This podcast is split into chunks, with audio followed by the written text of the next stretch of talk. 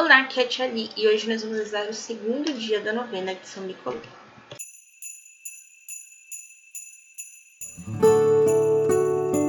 Bem-vindos aos Novenáticos Kids e hoje nós vamos rezar o segundo dia da novena de São Nicolau e a gente vai falar especificamente da vida dele hoje, por isso eu cometi uma ousadia.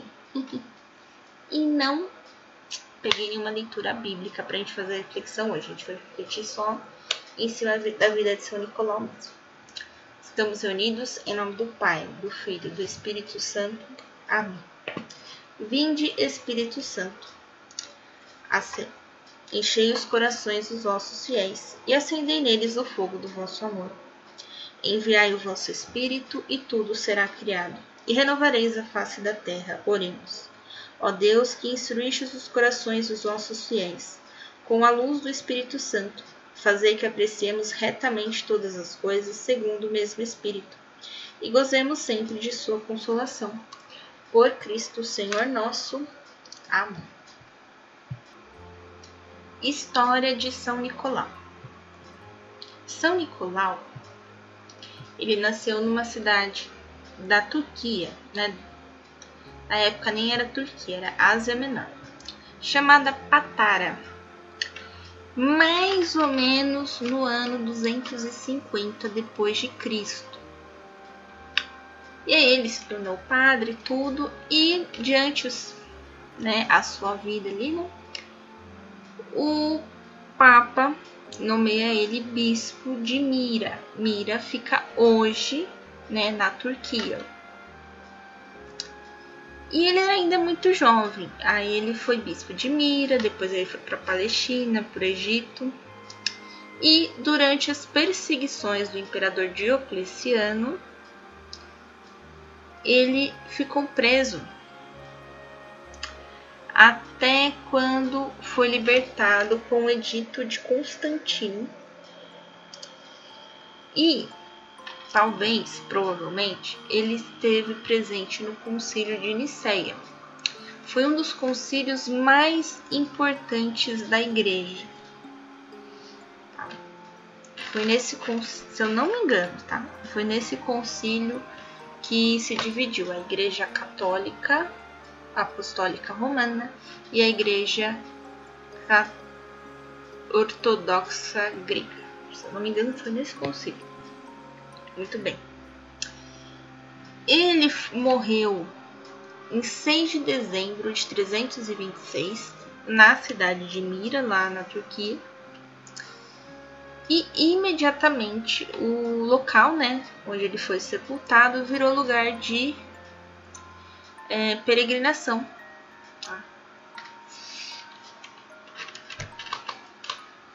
Então, são Nicolau ele é considerado um dos santos mais populares da igreja. Eu aqui vou até ler o site da, da Arquidiocese de São Paulo para vocês verem de quantas coisas ele é padroeiro. Ó, da Rússia, da cidade de Moscou, da Grécia, da de Lorena, que é uma região na França, da França, de Mira, né, na Turquia, de Bari, na Itália, onde ele também teria sido bispo, das crianças, das moças solteiras, dos marinheiros, dos escravos e dos lojistas. Então, imagina quanta coisa. E, então, Hoje eu não peguei nenhuma leitura bíblica, né, que era justamente para a gente refletir, né, sobre a vida de São Nicolau. São Nicolau ele viveu numa profunda comunhão com a igreja, né? A gente viu ontem que ele era muito caridoso. E hoje a gente vê que na vida dele ele viveu com uma profunda comunhão com a igreja e logo que ele foi sepultado, é, se tornou local de peregrinação arte ali, mas e pra gente? O que, que isso tem a ver conosco? Então, assim, veja bem, ó, São Nicolau foi preso.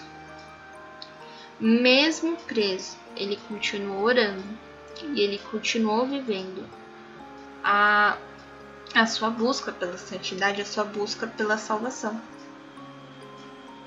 São Nicolau trocou de, de lugar várias vezes, Turquia, Itália, Egito, Palestina.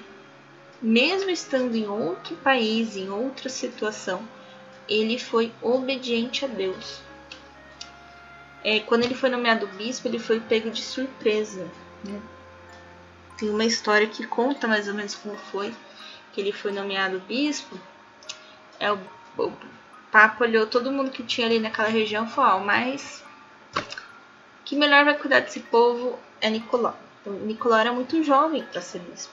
Então, ele, mesmo sendo pego de surpresa, vamos assim dizer, para ser bispo, para executar aquela função, ele correspondeu, ele aceitou o chamado de Deus, né, através do Papa, que é o representante de Deus na Terra, e ele aceitou e ele trabalhou muito bem isso.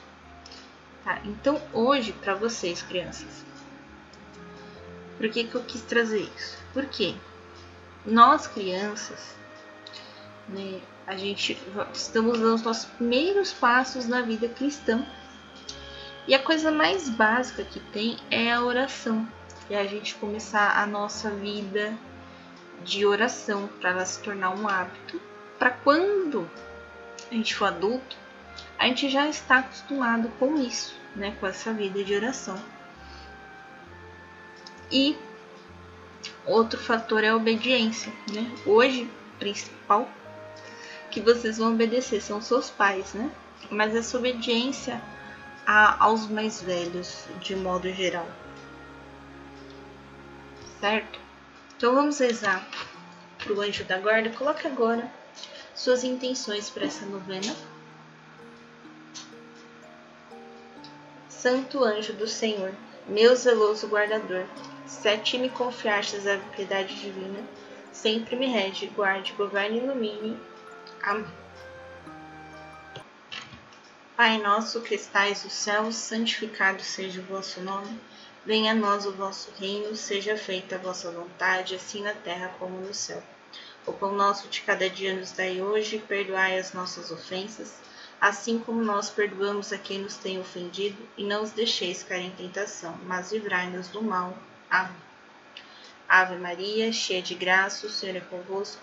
Bendita sois vós entre as mulheres, e bendito é o fruto do vosso ventre, Jesus. Santa Maria, Mãe de Deus, rogai por nós, pecadores, agora e na hora de nossa morte. Amém.